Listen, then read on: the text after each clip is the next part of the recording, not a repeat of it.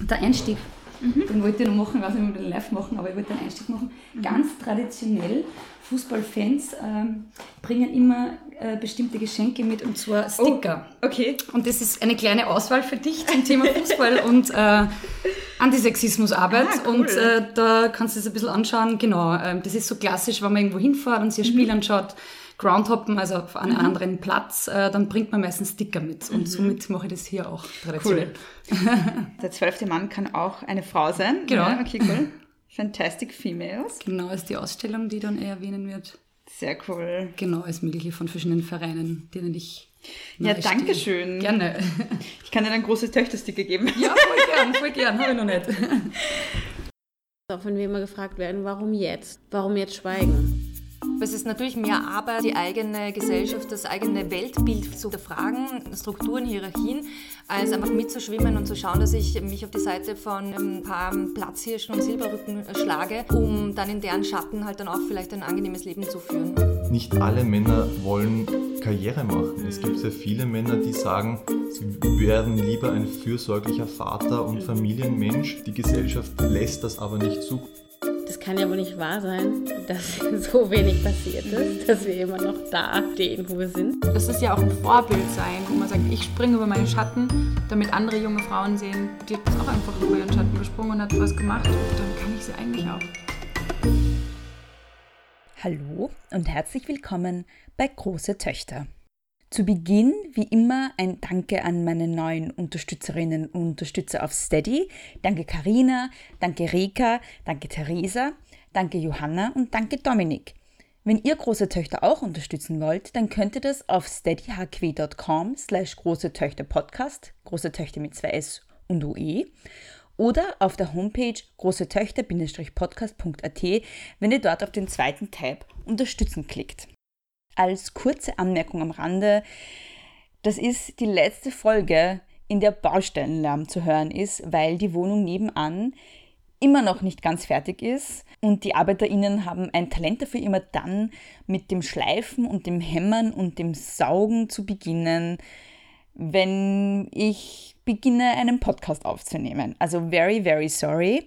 Ich habe versucht, es soweit es ging rauszuflietern, aber es kann sein, dass ihr komische Geräusche im Hintergrund hört.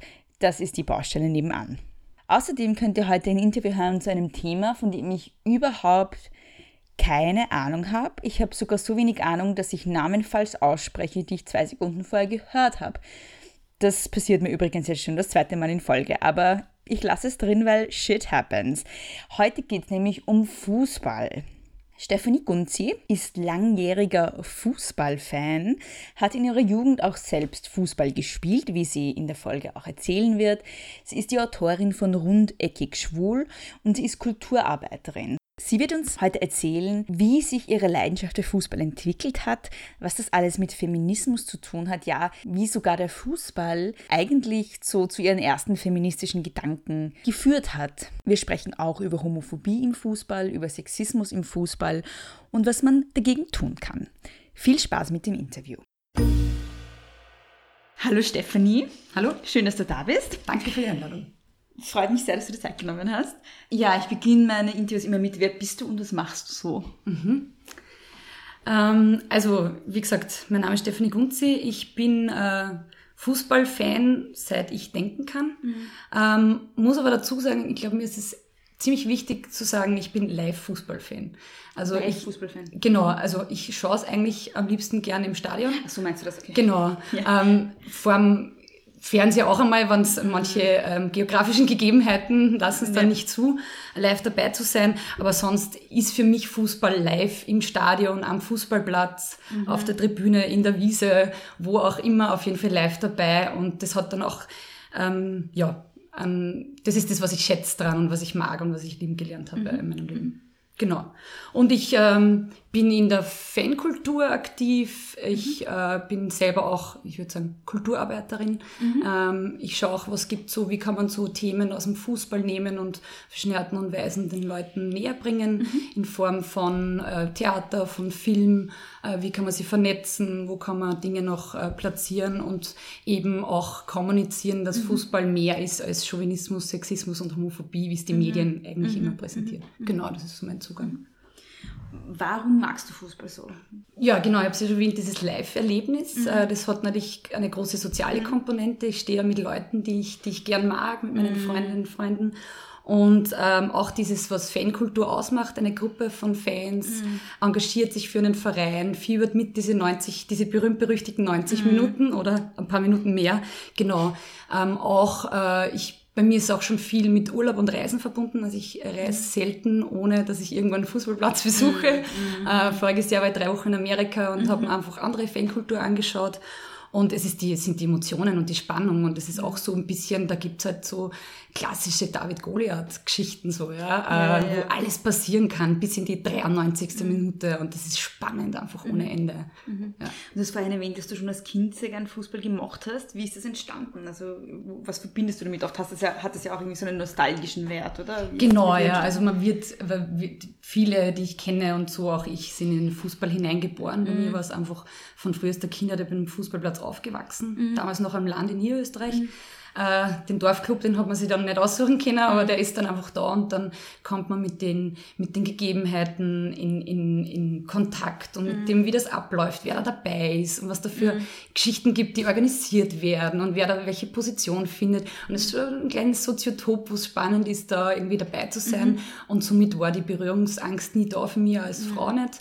Ähm, aber ich würde auch sagen, ich bin äh, auch Feministin geworden durch den Fußball. Ah, wirklich? Absolut. Okay. Also ich habe auch selber als Kind gespielt und mhm. da waren die ersten Erfahrungen, ja, ich, ganz eine berühmte Geschichte, ich, äh, mittlerweile berühmt berüchtigt in meinem Freundeskreis, da, das hat Kopfballkönig geheißen mhm. und aus gutem Grund war es nicht gegendert, mhm. weil äh, ich habe da mitgespielt beim Training und mittrainiert und dann beim Kopfballkönig war es klar, na, das ist irgendwie zu zu wild, da könnte sie sich wehtun. Was heißt Kopfballkönig? Man steht vor dem Tor und bekommt den Ball äh, entweder hinein mit den Händen zugeworfen ja. oder mit einem Eckball, eben mit ja. dem Fuß vom Mitspieler, in dem Fall nur Mitspieler, nicht ja. Mitspielerinnen. Und dann äh, köpfelt man den sozusagen ins Tor und wer die meisten hat, der ist am Schluss der Kopfballkönig. Mm. Oder bei den Kabinen, ja, irgendwann, mm. wenn du älter wirst und dann irgendwie äh, hast so, na, es gibt nur eine Kabine, so. Mm Und darum können die Mädchen nicht mitspielen, weil die bräuchten ja eine zweite, ja. ja. Klassiker, teilweise bis heute Klassiker ja, bei wirklich? kleinen Vereinen. Natürlich, das ist so das 1A-Argument so, ähm, weil auch nicht der Mehrwert gesehen wird. Warum mhm. sollen Mädchen spielen? Das sind, mhm. also das sind teilweise Denkstrukturen, die wirklich nicht sehr weit aus den von den 50ern entfernt mhm. sind, traurigerweise. Und das hat mich, das waren die ersten, die ersten feministischen Gedanken, so warum, was macht das an mir fest, dass ich nicht auf diesen blöden Ball hintreten kann, mhm. so, ja, come on, ja, und wenn ich mich verletze, verletze ich mich, ja, und das Ergebnis, dass ich nie beim Kopfballkönig mitmachen habe dürfen, ist, ich habe am Kopf also einen Kopfball hätte ich machen sollen in einem Spiel und den habe ich dann hab ich nicht machen können, weil ich nie trainiert habe. Ja. Und dann ist er natürlich so weit ins Gesicht gegangen, dass er, ich bin dann äh, natürlich flach gelegen und äh, war dann kurz, hab kurz Sternchen gesehen. Ja. Oh Aber ja. ja. das waren die ersten feministischen Gedanken tatsächlich. Mhm. Und ja.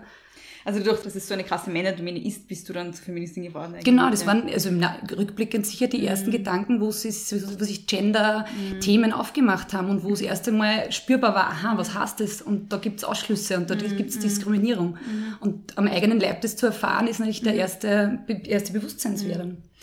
Äh, war das eine gemischte Mannschaft, also Mädchen und Burschen? Gemischt heißt, dass das circa einen Anteil gegeben hat. Ja, in Österreich dürfen bis zu einer gewissen äh, Altersgruppe dürfen im okay. Nachwuchs äh, gemischt spielen mhm. und dann sind es getrennt und mhm. dann ist ganz klar ziemlich schnell, wenn es keine, äh, kein eigenes Kinderteam gibt für Mädels, mhm. dann fallen die raus. Die dürfen dann ab einem gewissen Zeitpunkt einfach nicht mehr mitspielen, weil es halt, ja, wenn es kein eigenes Team gibt und du nicht mehr gemischt antreten darfst und gerade in kleinen Strukturen am Land äh, Fußballakademien für mhm. Burschen gibt's überall, bei jedem großen Verein. Ja. Und jetzt gibt's in St. Pölten das Leistungszentrum. Mhm. Äh, da kann man dann hinwechseln, aber von Vorarlberg, mhm. vom Dorfverein nach St. Pölten entscheidet sich auch nicht jeder legitimerweise 14-Jährige da Ja. den Schritt zu machen. Da gibt es einfach viel zu wenig Strukturen noch, um das nachhaltig zu fördern. Was mich dann auch noch interessieren würde, ist, du hast gesagt, du schaust gern Live-Fußball und du hast als Kind Fußball gespielt. Spielst du heute noch? Ähm, ab und an. Äh, es gibt so, so äh, Aktivitäten, die, die mir wichtig sind. Das ist einerseits Vernetzung mit anderen Fußballfans, mit anderen, unter Anführungszeichen, coolen Fußballfans, also die dieselbe Attitude haben wie ich und dieselben auch äh, moralischen äh, Grundsätze, wenn sie zu so einem Spiel gehen.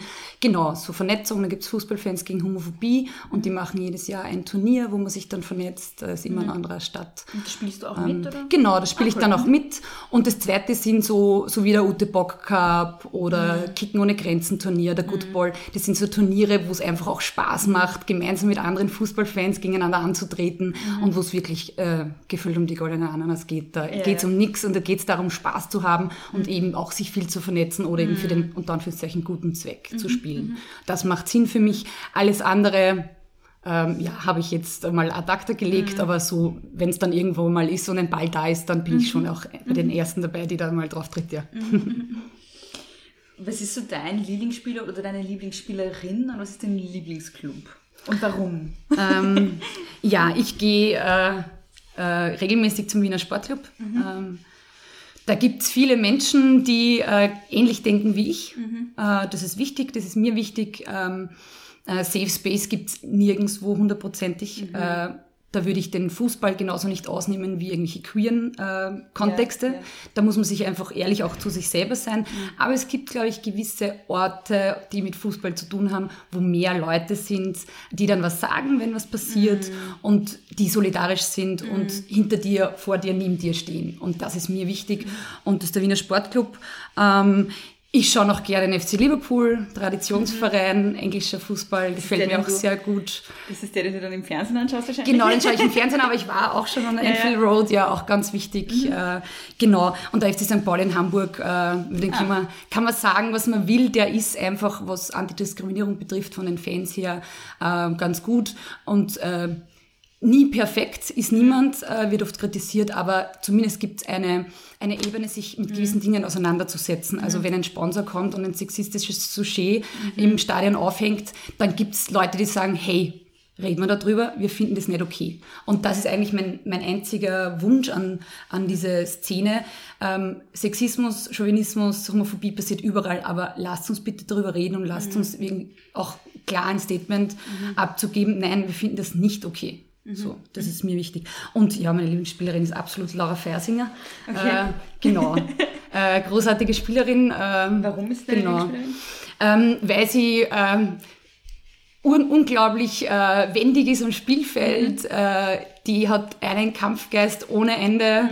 Äh, gibt's äh, erst noch, das ist bei vielen Spielerinnen, wie man sagt, aber die hat auch von, vom Auftreten her diese Coolness, diese Eloquenz und ist einfach sehr, sehr wichtig, hilft viel aus. Es auch, geht auch viel im Teamsport einfach um Menschen, die, die da mitspielen und einfach wirklich äh, im ganzen Spiel dabei sind und nicht nur vorne stehen. Da gibt es ja viele berühmte Fußballer, die vorne stehen und nur die Tore schießen und nicht fürs Laufen bekannt sind. So.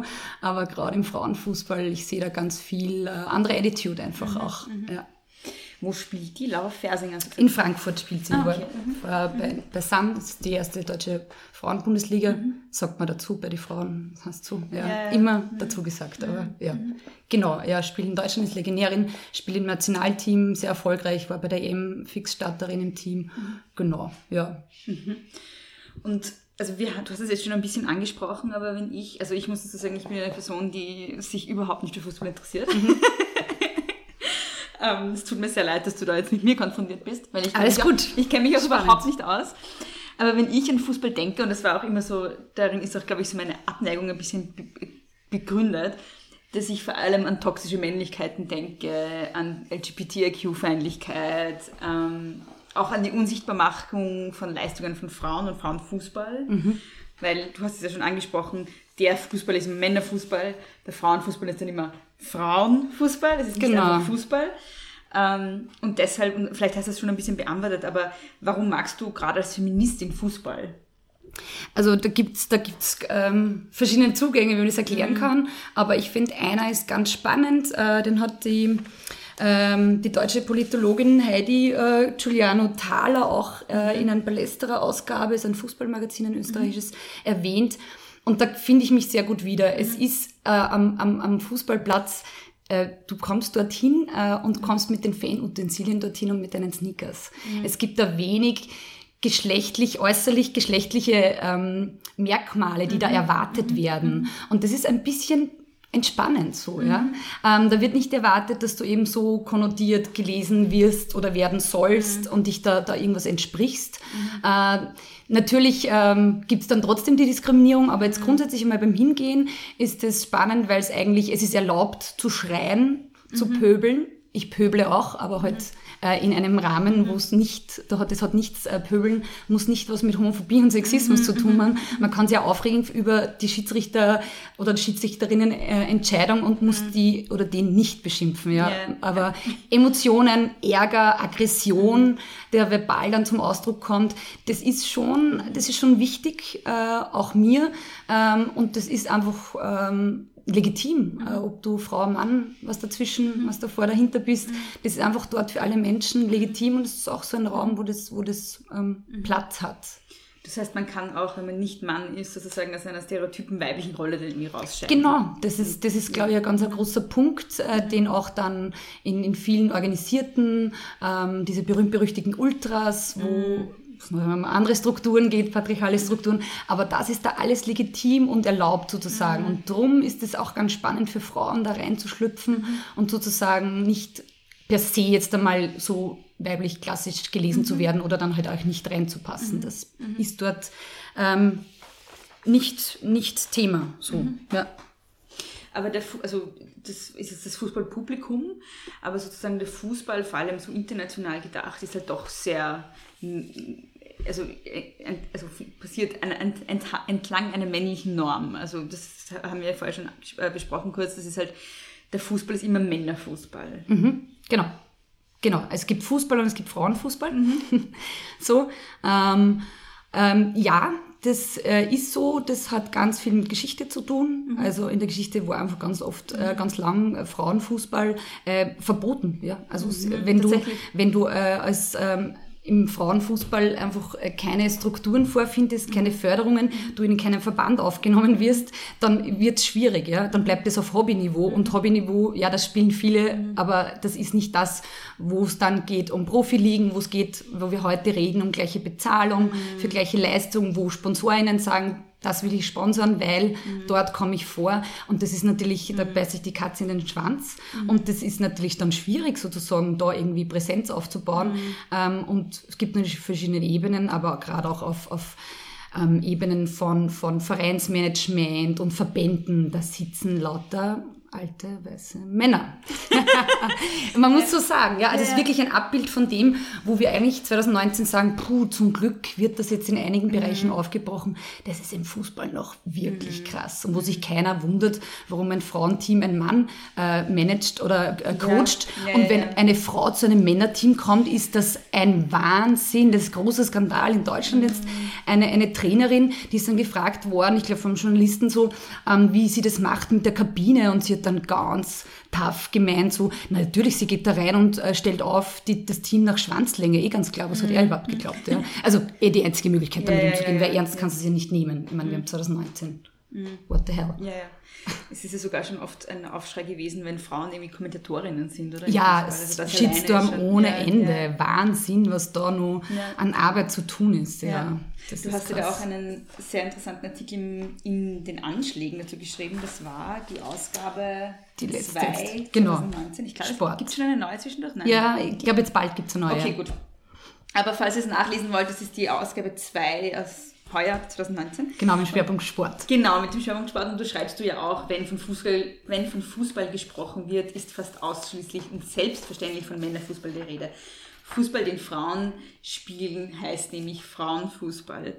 Und was ich auch noch, also abgesehen von dieser Normativität des Männlichen oder Normalität des Männlichen äh, im Fußball, was mir auch schon öfters aufgefallen ist, äh, ist, dass dann Frauen oft so als ähm, Pokale, so, ein, eine, also wie Pokale als Beiwerk irgendwie gesehen werden. Bei den, also gibt es immer diese äh, Fußball-Gattinnen-Geschichten, wo dann die Frauen irgendwie so als, also, ja, irgendwie dargestellt werden als weiß ich nicht, Trophäen, die man halt kriegt, wenn man besonders guter Fußballer, Fußballer ist. So irgendwie genau, dann gibt es auch keinen homosexuellen Fußballer, weil der ja. könnte keine hübsche Frau vorzeigen. Eine hübsche Spielerfrau haben. Genau, genau. Der kann sich bei der Agentur dann eine buchen.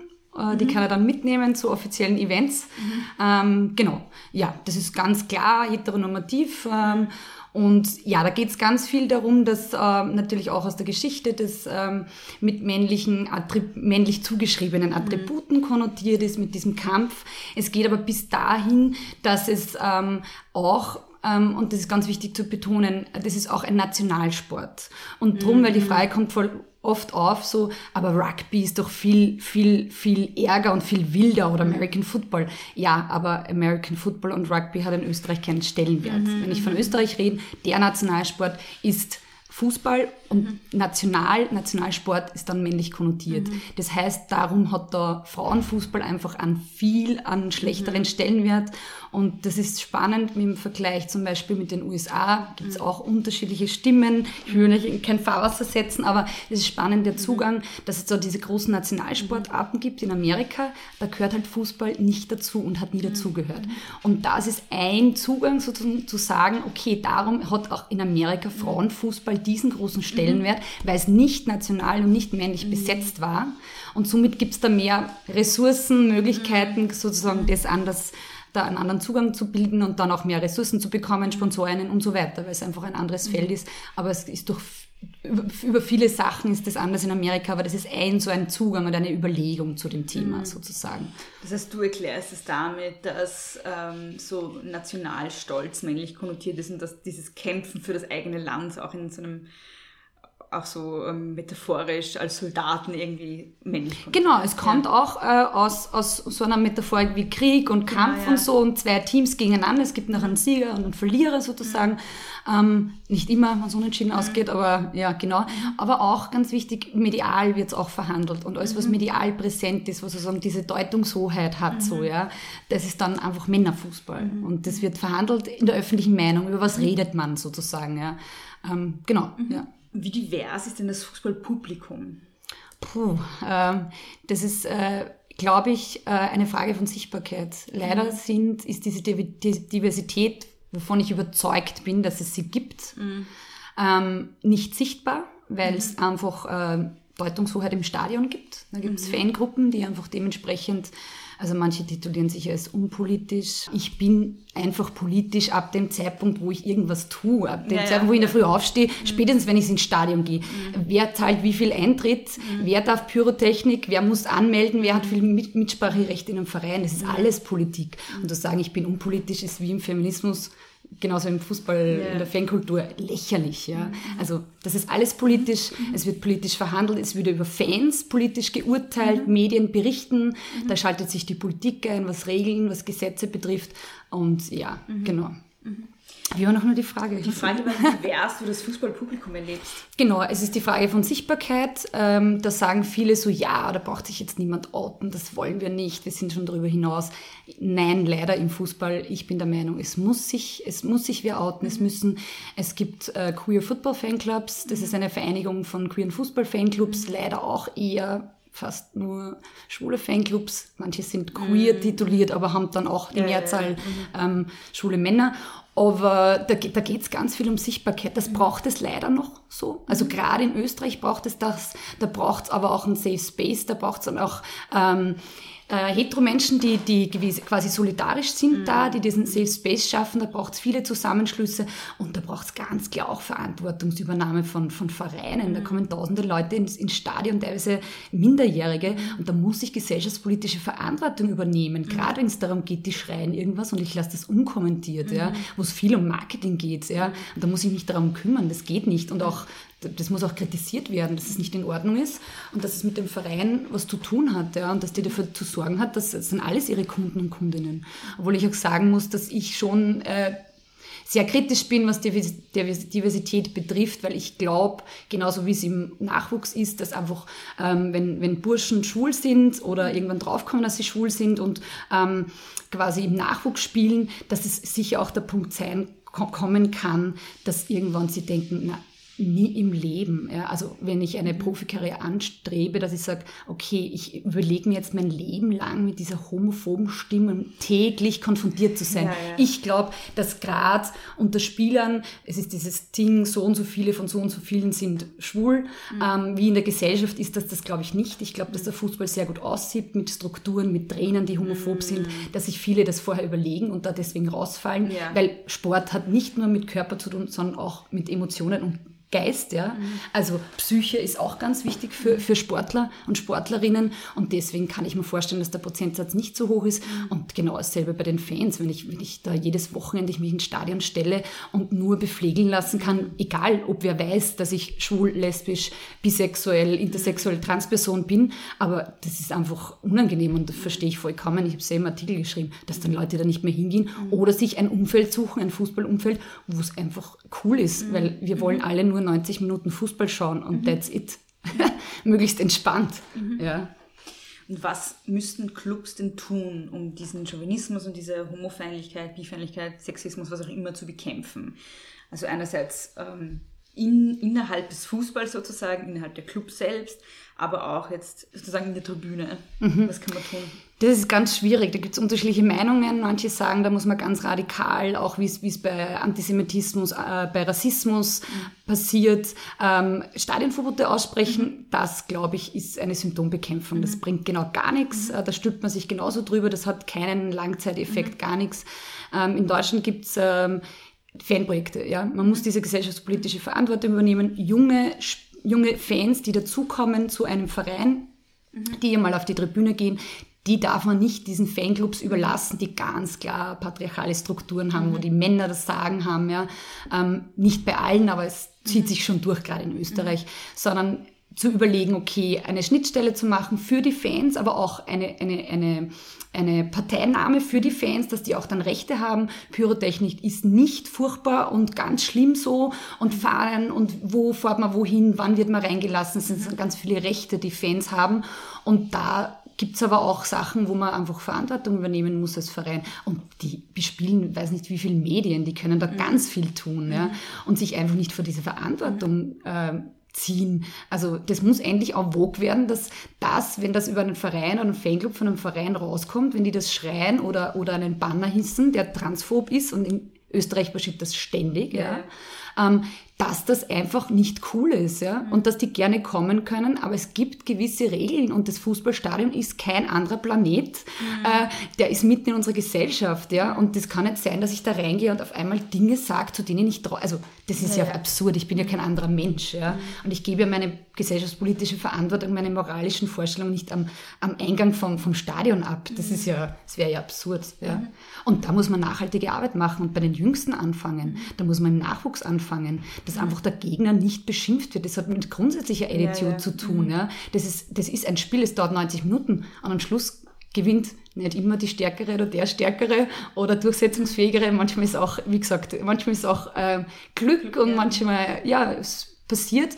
Aber, aber das ist einfach wichtig, da einfach ähm, das zu sagen, dass das nicht außerhalb von irgendwas liegt. Nein, wir haben dort äh, genau dieselbe Verantwortung und da haben Vereine, die können so viel tun und sie fühlen sich dann immer am Schlips getreten, wenn irgendeine linke Journalistin oder Journalist wieder berichtet, leider eh viel zu wenig.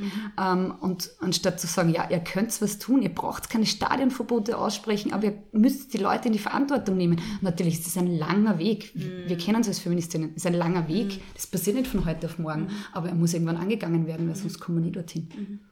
Weil du vorher schon von Medien gesprochen hast, siehst du da auch irgendwie so die mediale Berichterstattung und Medien an und für sich in der Verantwortung auch Fußball von Frauen mehr in den Mittelpunkt zu stellen, weil wenn irgendwie WM ist oder EM, wird irgendwie dann zur Hauptabendzeit ähm, Fußballmatch äh, äh, gespielt, aber ähm, Frauenfußball kommt so gut wie nie vor. Ja, es ist, es ist ein zweischneidiges Schwert leider, Ja. weil ja, ähm, wenn es dann Aufmerksamkeit gibt, dann gibt es auch ganz schnell natürlich, rutscht das ganz oft schnell in den Sexismus. Da muss man aufpassen, natürlich, ja. Also die Medien, wie gesagt, da geht es dann schnell darum, ist das ein schöner Fußball? Es gibt eine Anekdote, ein Freund von mir, er ist interviewt worden bei der Frauen-EM beim, beim Public Screening und äh, der, ist, ähm, der hat leider den Falschen erwischt, weil er ist leider homosexuell, unter Anführungszeichen leider, aber den hat er gefragt, ob er nicht findet, dass Frauenfußball viel schöner zum Anschauen ist und er hat natürlich gekontert, so nein, eigentlich finde ich Männerfußball viel schöner zum Anschauen. Ähm, ja, das sind die Fragen, die du bekommst, ja. ja, ja. ja. Und äh, das sind die Fragen, die dann auch so mediale Berichterstattung, Journalistinnen interessieren. Ähm, wenn du Frauen und Fußball eingibst auf Google, das erste, was du bekommst, sind halbnackte Frauen auf der Tribüne bei irgendeinem Großereignis. Mhm, mh. äh, stehst dafür. ja. ja. Also Genau. Das ist diese Aufmerksamkeit, die ist jetzt ein bisschen größer geworden, hat sich erwartet durch den Erfolg von, vom Frauennationalteam äh, Österreichs bei der EM in Holland, mhm. dass es größer wird. Das war ein bisschen, das ist aber meiner Meinung nach wieder abgeflacht. Ja. Und was habe ich vom Nationalteam? Es ist mhm. mal die Überlegung, gehe ich zum Nationalteam oder nicht. Ich habe da auch meine Schwierigkeiten, aber ich gehe hin, weil es einfach gerade momentan in der Situation, ich sehe das auch strategisch wichtig. Mhm. Aber was wird gemacht für Strukturen, für nachhaltige Förderung von, von Mädels, die irgendwo am Land wohnen und gut Fußball spielen. Die, die sind verloren, die ja. kommen nie in irgendeine Struktur rein, werden gefördert. Und das gehört nachhaltig gefördert. Und da spielen Medien sozusagen schon eine wichtige Rolle, oder würden sie, weil Sponsorinnen äh, sind natürlich, werden über Medien gespielt und da kommt das Geld her. Wenn ich jetzt ein Kind habe, ein Mädel, ähm, das gut Fußball spielt, was tue ich dann mit dem? Wo kann das hingehen? In welche Ach, Vereine kann das gehen? Wo, wo, kann das, also ist es wirklich so, dass es überhaupt keine Chance gibt, sozusagen als, als Mädchen irgendwie Fußballerin zu werden? Es gibt, gibt schon, ich glaube, man muss schon, schon eine, eine dicke Haut haben. so. Mhm. Also gerade in den kleinen Vereinen gibt es mhm. fast keine Trainerinnen. Mhm. Ja. Also es sind so gewisse Vereine, Niederösterreich ist nur Lenkbach, die sehr bekannt sind und also sehr bekannt waren, auch viele Erfolge eingefahren haben. Du musst da echt am richtigen Ort zur richtigen mhm. Zeit geboren sein. Es ist leider so. Natürlich kann man dann, aber da braucht man eine dicke Haut. Wie gesagt, das Leistungszentrum in St. Pölten gibt es, das wirklich toll ist und wo mhm. viele Spielerinnen rausgekommen sind. Da ist da die Frage, ob man, ob man, was einem das wert ist. Man muss einfach als Mädchen, kennen wir aus dem Feminismus, immer ein bisschen mehr tun, immer ja, ein bisschen mehr investieren, um dann quasi auch einen denselben Output hat man nie, weil ja, ja. Die verdienen nie und auch nie genug, um ihr Leben lang dann davon zu leben ja, und mit Werbedeals irgendwie. Ähm, genau, das heißt, ganz, ganz wichtig ist, äh, geeigneten Verein zu suchen, die mhm. geeignete Trainer, Trainerin, Trainer, ja, mhm. damit einfach das Mädel wirklich sich konzentrieren kann auf das, was gut kann und nicht äh, eben irgendwann durch, ja, ähm, diverse Diskriminierungsgeschichten da rausfällt oder auch sich einfach ähm, auch dann nicht mehr besser wird, weil es, es einfach ähm, wichtige Punkte gibt, die gewisse Leute raushauen und dann siebt sich das aus natürlich. Mhm. Ja. Dann sind nur die dabei, die dem genau entsprechen. Wurscht auch bei Buben, die dem entsprechen. Ja, ja, klar, ja. Also alles Weibliche, und das ist ja spannend im Fußball, ähm, eh überall, aber das beim Fußball auch ganz besonders Sexismus und Homophobie greifen ineinander. Mhm. Alles Weibliche und ob es Frauen sind oder Männer, die weiblichen, mhm. weibliche Attribute oder in ihnen weibliche Attribute gesehen werden, die werden abgelehnt und der Gegner ist entweder schwul oder äh, keine Ahnung. Ähm, ja, die Mütter sind dann ähm, verdienen mit Sex ihr Geld unter Anführungszeichen. Also ich will es jetzt nicht aussprechen, aber das sind diese Dinge. Und damit wird der, wie sollen die gegnerischen Fans und die Gegner sozusagen mhm. demoralisiert werden. Es ist völlig bescheuert, weil eigentlich bin ich 90 Minuten da, um mein Team zu supporten. Mhm. Der andere interessiert mich herzlich wenig oder die mhm. anderen. Aber das wird halt einfach gespielt und genau, solange das so ist, muss man da genau aufpassen, wo man Mädels da reinsetzt. Und da muss man, und ich glaube auch, wie in vielen Bereichen, braucht es Leute, die aufstehen und hingehen und sagen, nein, das Training, die hat genauso einen Platz bei dem Training oder auf der Tribüne. Das braucht leider. Es braucht leider Leute, die quasi sich, sich outen, die sich hinstellen und das, das erkämpfen. Das ist leider, da sind wir beim Fußball auf vielen Ebenen, vielen Strukturen noch relativ am Anfang. Das würde ich mir wünschen, dass das nicht mehr so wäre und es ginge nur mehr um den Ball und diese 22 Menschen. Ja. Aber da braucht es noch ganz viele Leute, die vorangehen und diese Kämpfe auskämpfen. Mhm. Das ist wichtig auch zu sagen. So von wegen, was kann ich tun? Natürlich gibt es Organisationen, ja. wo man sich vernetzen kann, wo man sich auch irgendwie Inspiration und, und Empowerment holen kann. Aber man muss das überall machen. Und es muss auch am Land gemacht werden und es muss bei großen Vereinen gemacht werden. Und müssen Leute sichtbar werden. Es geht nicht, auf der Tribüne zu stehen und nur nicht mitzuschreien, diesen homophoben Scheiß. Das mhm. genügt mir nicht. Mhm. Ja, Also ich war auch äh, in gewissen Vereinen oder gehe dann zu Vereinen auswärts und dann stehe ich dort und die singen das und mir genügt es nicht, das nur nicht mitzusingen. Das genügt nicht. Ja. Also da bin ich dann eh meistens mit anderen Leuten und sagen, hey, das interessiert mich nicht, lass mhm. das, ja, mhm. so. Mhm. Äh, und das ist wichtig. Mhm. Es genügt nicht nur wegzuschauen und halt nicht mitzusingen. Das heißt, du würdest sagen, jeder Mensch, der sich Fußball anschaut live, jeder Mensch, der Fußball spielt, vor allem gerade die, die am sichtbarsten sind, ist hat jeder und jeder eine Verantwortung. Genau, auch, ja. auch ganz klar. Äh, äh Männer, also mhm. heterosexuelle ja. Männer. Ich habe schon Ex-Profispieler gehört, die gesagt haben, irgendwann ist mir dieser ganze, dieses ganze irgendwie nur, äh, wer hat den größten und wer ist der Größte am Nerv gegangen. Mhm. Ja, ich bin heterosexuell, ich habe meine Familie, aber ich definiere mich nicht nur durch das, wie cool und wie geil ich bin, ja, mhm. und wie stark und wie männlich, ja. Es interessiert mich nicht, ja. Mhm. Und da braucht es auch ganz viel und das ist auf allen Ebenen Emanzipation, auch von heterosexuellen Spielern. Ja. Manuel Ortlechner ist so in Österreich der Einzige, der in den letzten Jahren zu dem Thema irgendwas gesagt hat. Ja. Und wie gesagt, geoutete Spieler, also mhm. ähm, Männer, also Männerfußball gibt's gar nicht. Ja, alle nach der, nach der, ähm, nach der Karriere in Deutschland, äh, äh, Hitzelsberger, der sich nach der Karriere geoutet hat, wo es viel aufmerksam, auch positiv gegeben hat. Also die Medien stürzen sich dann auch drauf ja, im positivsten Sinne. Hey, okay, wie war das und warum glaubst du niemand anderer? Es mhm. war irgendwann das Gerücht, dass es mehrere gleichzeitig outen, sozusagen strategisch anzugehen, damit nicht gewisse Personen, gewisse Clubs dann so im Fokus stehen, das tut einem Club auch nicht gut, das verstehe ja. ich schon. Wenn es dann nur um das Thema Homosexualität geht, na, mhm. Leute, es geht, wie gesagt, 90 Minuten, 22 Menschen, ein Ball. Mhm. Ähm, aber das ist trotzdem, gibt es viele andere Meinungen, ich finde es trotzdem wichtig und aber in dem Kontext, wie du auch gesagt hast, als Fan oder so, ähm, wichtig, wirklich sich einen kleinen Safe Space zu schaffen, mhm. ähm, sich zusammenzutun, nicht alleine dahin zu gehen und zu mhm. schauen, was gibt es für Strategien. Kann man mal irgendwo ein Transpi, man kann man sich immer irgendein Transpi malen aufhängen, kann man einen eigenen Fanclub ja, mhm. ähm, organisieren, äh, mich, sich dann mit größeren Organisationen zusammenschließen, da Support. Es mhm. gibt verschiedene Aktionen, Grants, die man beantragen kann, mhm. wo man dann auch Geld kriegt. Fanzines machen, also eigentlich mhm. so klassisch gesellschaftspolitische, aktivistische Arbeit mhm. machen. Muss, muss mehr her im, mhm. im Fußball, gerade feministisch queer. Weil du Manuel Ortlieb angesprochen hast. Ortlechner. Ortlechner, ich, weiß, ich kenne mich so wenig aus. Kein Problem. Ortlieb, Manuel Ortlechner. Ja. Was hat der gesagt? Ja, ähm, dass das einfach äh, ein Blödsinn ist, dass diese, diese ganze Männlichkeitskonstruktion, ähm, dass diese, diese Homofeindlichkeit einfach, einfach keinen Platz hat. Das ist der einzige. Und alle anderen, es klingt komisch, ist aber so, bei allen anderen, alle anderen Fußballer glauben, sie, die Medien glauben, sie sind schwul, wenn sie sich zu Homophobie äußern. Ja. Das ist echt absurd, ja. Mhm. Also das ist absurd. Das ist das Erste. Auch für vielen Diskussionen äh, weiß ich von Organisationen, es kommen keine Fußballer, die eigentlich total gern was dazu sagen würden mhm. und die auch niemals irgendwie homophob aufgefallen sind. Mhm. Andere sind das schon. Ja. Ähm, die sagen, na, ich gehe dahin nicht, weil natürlich heißt das auch wieder was. Ja, klar. Was, ja. ja, und? Dann wie ich halt äh, ja, homosexuell halt, gelesen. Ja ich stehe drüber, aber was, was brauche ich das? Ja? Yeah.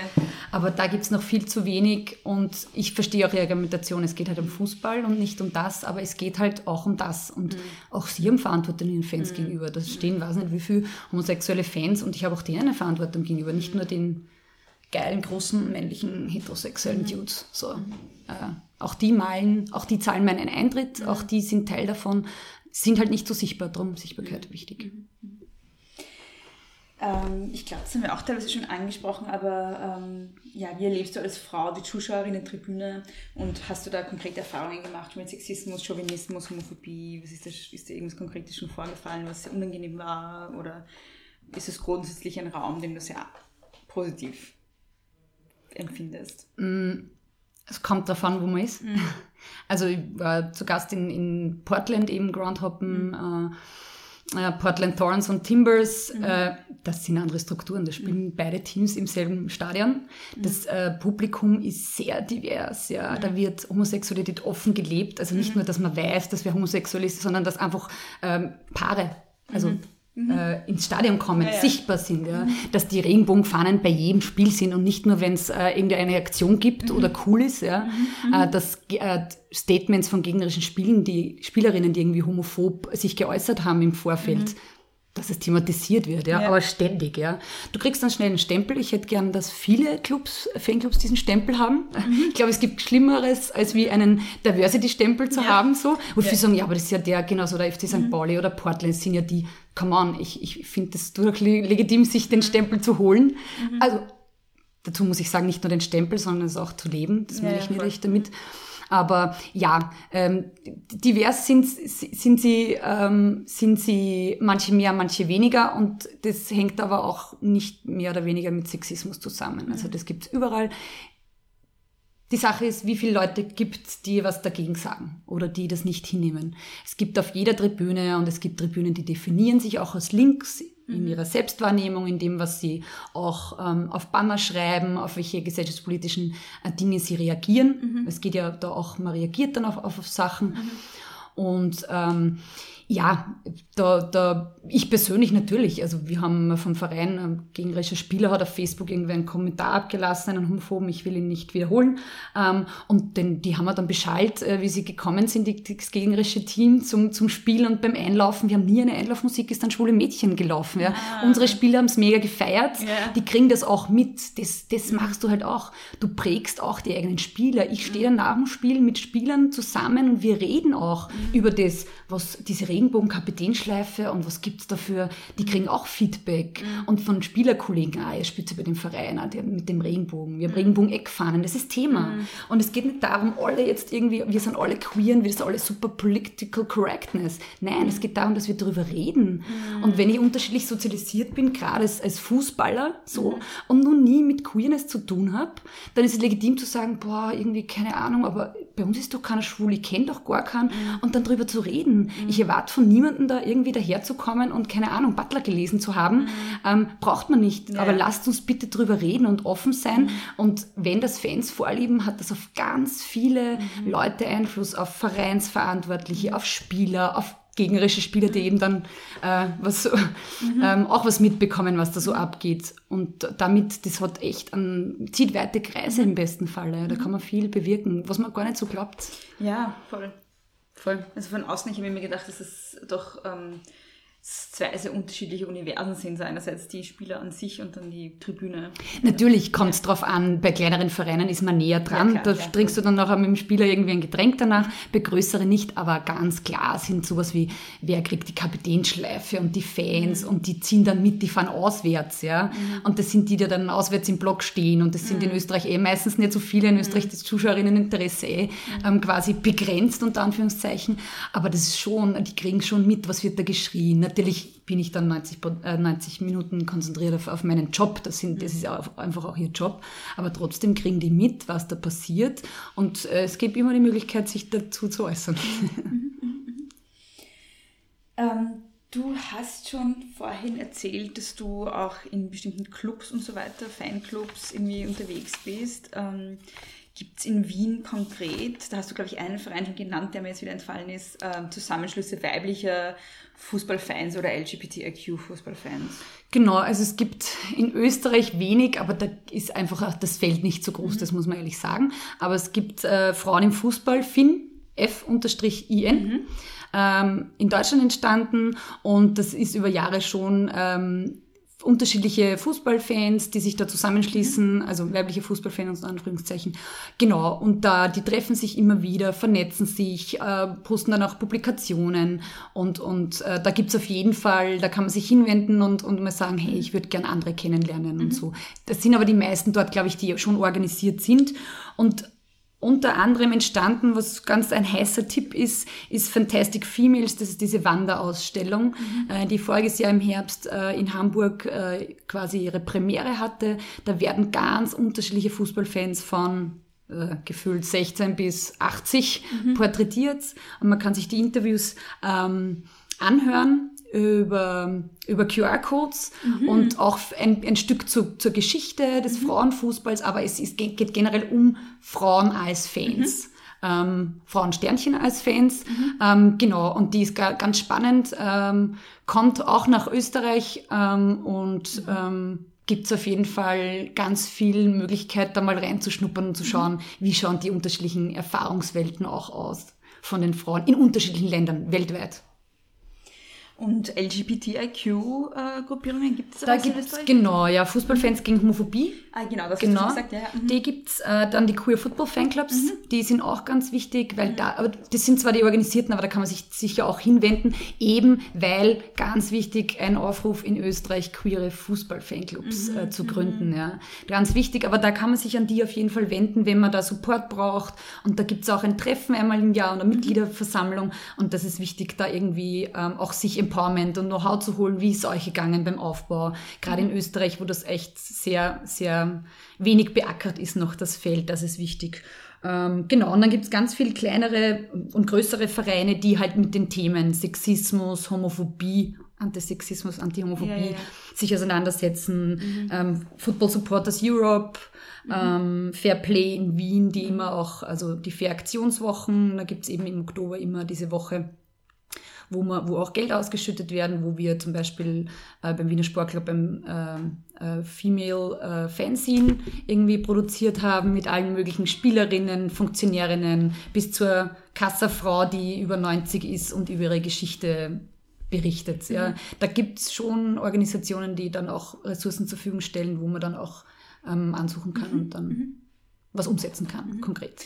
Also es gibt auch einige Sachen und einige Vereine, die man sich wenden kann. Also Ja, absolut. Die gibt's. Es gibt Strukturen natürlich in Österreich weniger, aber ich sage jetzt deutschsprachiger Raum, da gibt's was und da braucht man nicht äh, das Radl neu erfinden sozusagen und kann da auch auf Erfahrungswerte zurückgreifen, was glaube ich auch ein bisschen Sicherheit gibt sozusagen. Was erwartet mich da, aber auch dann, okay, ähm, was, was, wie kann ich mich mit anderen austauschen und vernetzen? Ja, genau. Sehr cool. Du hast ja auch ein eigenes Projekt gestartet, das heißt Rundeckig Schwul. Genau. Was ist das denn und wie ist das denn entstanden? Ja, es ist im Rahmen von meiner Masterarbeit entstanden. Es ist ein bisschen, bisschen ein, ein schräger Zusammenschluss gewesen. Ich habe Kulturmanagement an der Musik- und Darstellenden ähm, in Wien studiert und bin dann ähm, bin draufgekommen in der Literatur, da geht es immer um Gewalt und Fans, Rassismus gibt es auch dann noch, aber vor allem die Fans, die da unangenehm auffallen. Die Fans, die angenehm auffallen, die gibt's nicht wirklich äh, präsent. Und ich habe mir angeschaut, was in Österreich gab. Das geht sich ganz gut in einer Masterarbeit aus. ja, das, da gibt's nicht so viele Vereine und nicht so viele Geschichten, die da waren. Und habe dann, ähm, bin auch Theaterpädagogin und habe dann ein Forumtheaterstück zum Thema äh, Homophobie im Männerfußball entwickelt, wo's, wo ein bisschen so die Intention war, weil Forumtheater ist eine partizipative Theaterform, wo es darum geht, lasst uns bitte konkret in so ein bisschen Beispielsituationen, Beispielszenen drüber reden. Wo sind jetzt genau die Schwierigkeiten? Weil es ist nicht immer so einfach, so sag einfach was. Wo sind die Schwierigkeiten auf der Tribüne, in der Kabine? Äh, wenn der Fußballcoach mit dem Spieler redet und ihm sagt, du, äh, irgendwie wir haben gehört, du bist schwul. Äh, egal ob es stimmt oder nicht, das Gerücht ist für den Verein eher schwierig was tut man, wie tut man und da ins Gespräch zu kommen, das Gespräche weiter zu spinnen und auch Ideen zur Entwicklung im, im Kollektiv. Genau, und das war Thema sozusagen als eine Form, wie man das Thema weiter verhandeln kann gesellschaftlich. Genau. Und wo wurde das dann aufgeführt? Oder? Das wurde die Premiere, also es wurde insgesamt, ich muss jetzt echt nachschauen, wie oft haben wir schon, ich habe es mal aufgeschrieben, wie oft. Ähm, es wurde auf jeden Fall die Premiere, war beim Wiener Sportclub in den Katakomben. Äh, dort, wo die Spieler reingehen. Das ist auch ein spannender, ich bin auch, Ja. ich finde auch Orte, die nicht so klassisch Theaterorte sind, ganz spannend.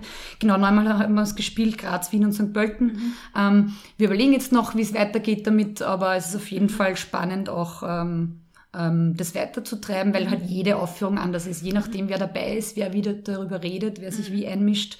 Genau. Und ähm, in dem Rahmen ist auch ähm, beim Wiener Sportclub das erste Mal die Regenbogenkapitänsschleife getragen worden. Das war auch so, das war so, als Fans ist man dann auch stolz, das ist ein Meilenstein und das ist wichtig. Und natürlich ist der Spieler da gestanden und hat so sein Leben nicht gepackt, so, "Hä, Regenbogen, hä?" ja, aber das, das, das, das treibt Sachen weiter, ja. Der braucht kein Universitätsstudium, damit er das tragt, sondern wir reden drüber und es wird thematisiert und er kriegt es mit.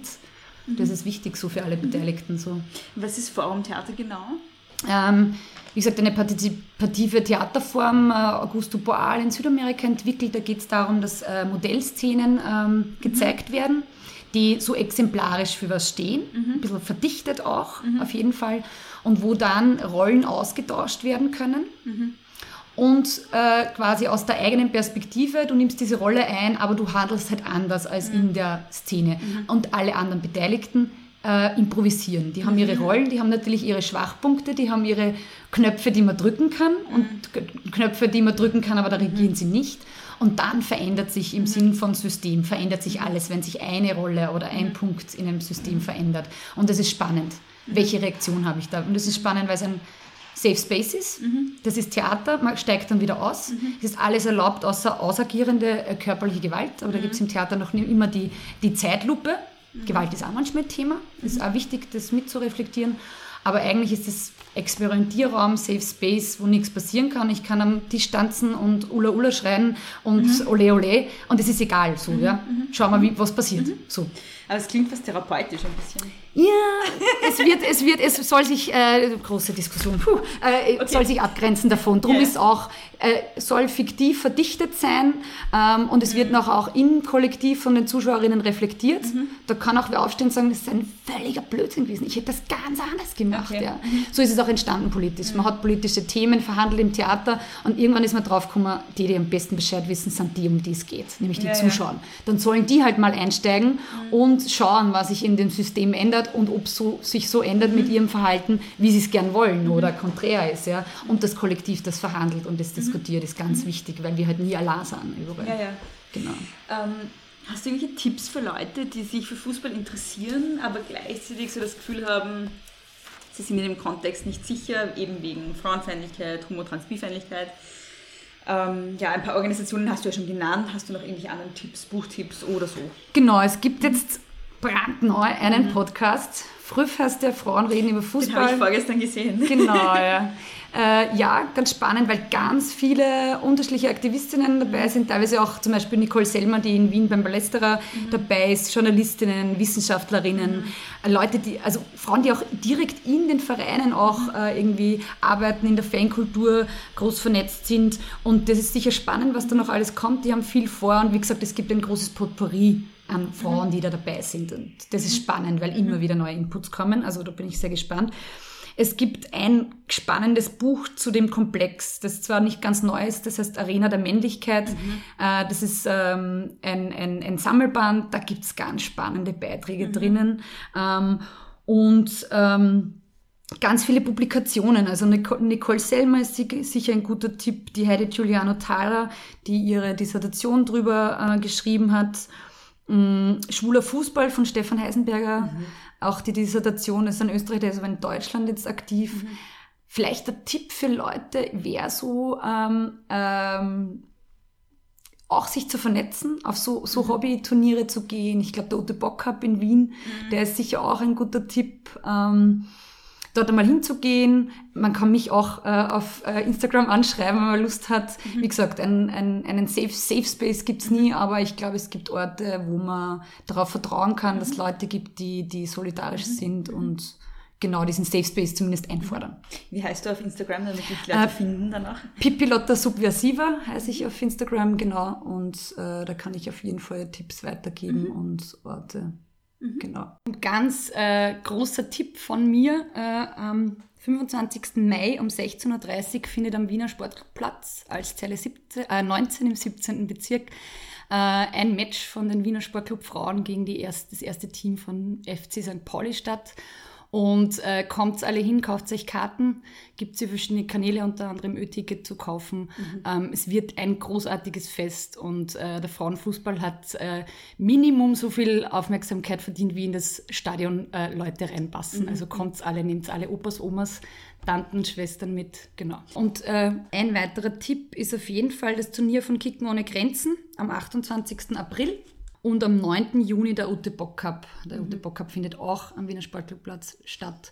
Und da kann man wirklich sich äh, entspannen beim Fußball zuschauen, für einen guten Zweck äh, essen, trinken und einen leibenden Nachmittag mit vielen fußballbegeisterten Leuten genießen. Sehr schön. Gibt es noch irgendwas, was du gerne loswerden würdest, was wir jetzt nicht besprochen haben? Na, ich glaube, ich habe mich eh wiederholt. Es ist wichtig, diese Sichtbarkeit.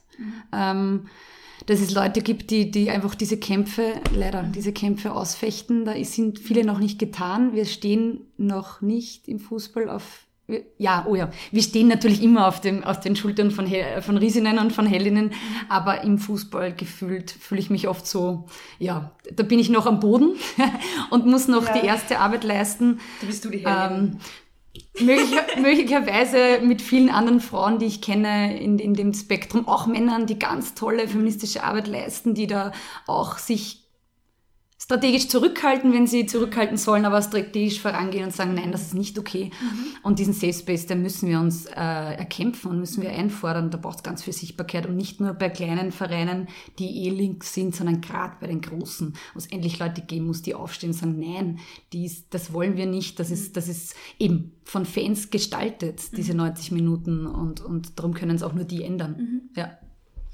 Gut, dann Dankeschön. Danke dir. Vielen lieben Dank, Stefanie, für das Interview und danke an euch fürs Zuhören. Stefanie hat ja eine ganze Reihe an Links und Tipps genannt, die findet ihr alle in den Show Notes, inklusive der Termine, die sie genannt hat, der Bücher, der Autorinnen und des Podcasts Früff, Frauen reden über Fußball. Großtöchter findet ihr auf Facebook, und auf Instagram at große Töchter Pod mit zwei S und UE. Mich findet ihr auf Twitter und auf Instagram at Frau Frasel. Große Töchter-podcast.at ist die Homepage und große Töchter Podcast at gmail.com ist die E-Mail-Adresse. Ihr könnt aber auch einfach das Kontaktformular auf der Homepage verwenden, um mit mir in Kontakt zu treten. Also falls ihr Kritik habt, Feedback oder auch mal Gast sein wollt, dann könnt ihr mir gerne schreiben. Wenn ihr große Töchter gern hört und den Podcast unterstützen möchtet, könnt ihr das auf drei verschiedene Arten tun. Ihr könnt einerseits natürlich neben dem Abonnieren des Podcasts in eurer Podcast-App den Podcast bewerten und rezensieren. Besonders freue ich mich natürlich über 5-Sterne-Bewertungen. Ihr könnt euren Freundinnen und Freunden davon erzählen, indem ihr zum Beispiel auf Social Media postet und ihr könnt große Töchter auf steadyhq.com slash große Töchter Podcast mit einem kleinen monatlichen Beitrag unterstützen und zwar schon ab einem Euro im Monat. Dafür gibt es dann Newsletter und Goodies für euch. So, das war's wieder von meiner Seite. Bis zum nächsten Mal. Nicht kleinkriegen lassen.